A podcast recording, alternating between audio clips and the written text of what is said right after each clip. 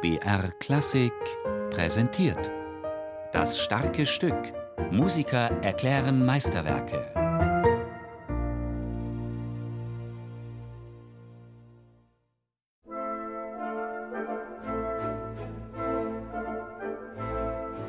Was ich eben unglaublich finde, ist, wie durch eine Harmonie oder durch eine gewisse Orchestrierung eines ja komplett klassischen Orchesters einem dann auf einmal so ein ganz anderes Land ganz plastisch vor den Augen steht.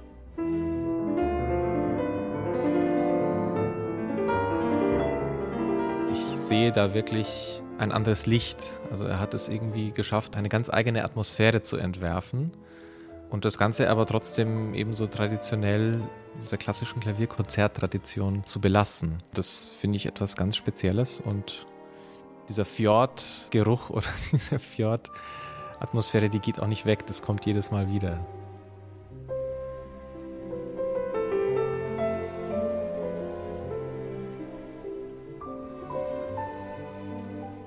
Auf dem Flügel des berühmten russischen Pianisten Anton Rubinstein, gerade auf Konzertreise in Dänemark, fand am 3. April 1869 die Uraufführung von Griegs Klavierkonzert in Kopenhagen statt.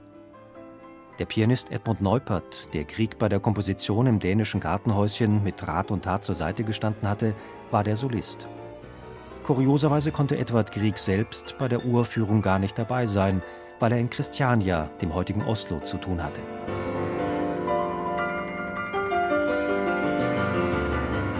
Der Triumph, den ich feierte, war großartig, schrieb Edmund Neupert nach der Uraufführung an den Komponisten.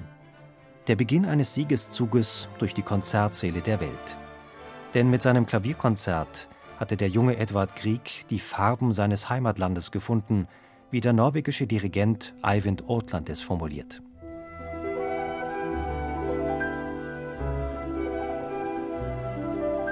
Schon im ersten Satz kommt diese Frische und dieses nordische Licht sehr, sehr gut zum Vorschein. Es gibt wunderbare Stellen fürs Orchester, wo die einzelnen Instrumente sich präsentieren können.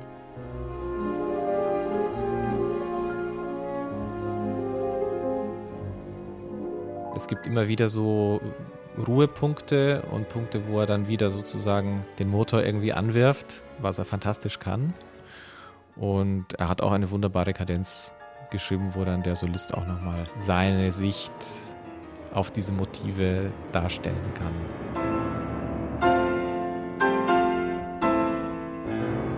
Einer der ersten Pianisten, die Kriegskonzert spielten, war kein geringerer als Franz Liszt. Den traf Grieg 1870 bei einem Studienaufenthalt in Rom.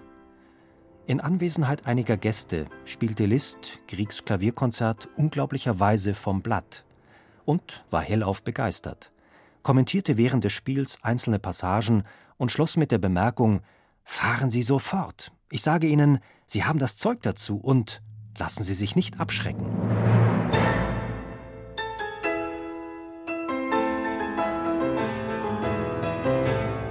Aber es gab auch kritische Stimmen.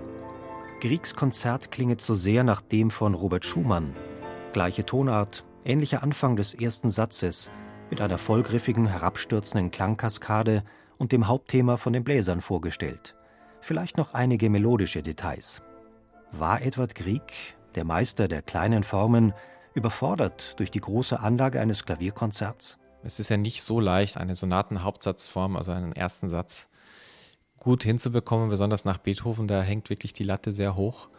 Da konnte man, glaube ich, als Komponist auch als so begabter Komponist wie Grieg schon irgendwie verzweifeln und dann muss man eben so seinen eigenen Weg finden, wie man so eine große Form mit Inhalt füllt.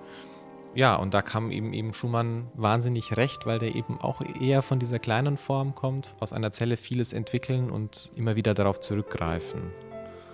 Aber ich denke da auch gar nicht daran, wenn ich das Stück spiele. Also es wirkt sehr eigenständig.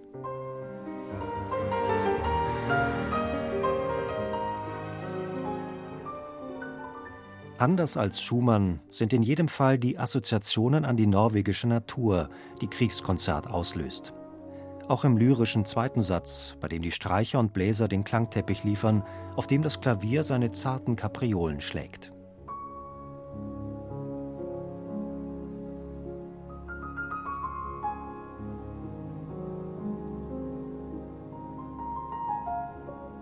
unweigerlich gibt es da dieses Gefühl von Weite, eine helle Farbe, ein heller Himmel, vielleicht irgendein traditionelles Instrument aus der Gegend, wo irgendwelche Töne fehlen. Das ist so ein bisschen so eine ausgesparte Tonleiter.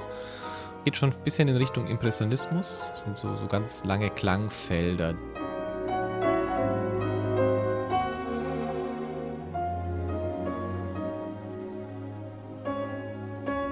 Schwarzbrot kombiniert mit Austern und Kaviar, wie Edward Grieg einmal sagte.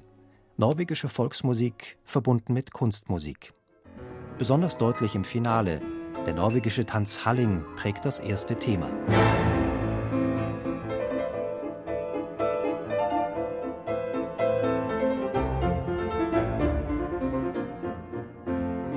Da kann man den sechsten Gang einlegen.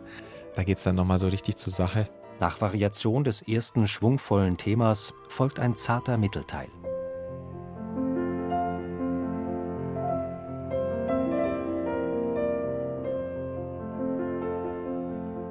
Der Schluss ist Geschmackssache. Also ich meine, ich mag es wahnsinnig gern, ich finde es toll, macht Spaß beim Spielen. Das Problem ist nur, man hört das Klavier kaum, weil man sich eben als Pianist gegen ein komplettes Orchester sehr schwer durchsetzen kann.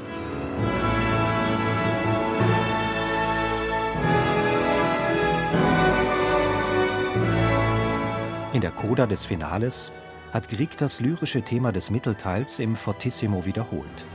Mit einer harmonischen Wendung, die Franz Liszt in Verzückung versetzte. Grieg schrieb aus Rom an seine Eltern: Liszt verließ das Klavier und ging mit gewaltigen theatralischen Schritten und erhobenem Arm durch die große Klosterhalle und sang nahezu brüllend das Thema. Beim oben erwähnten Fortissimo streckte er wie ein Imperator seinen Arm aus und rief: Geh, geh, nicht giss, famos.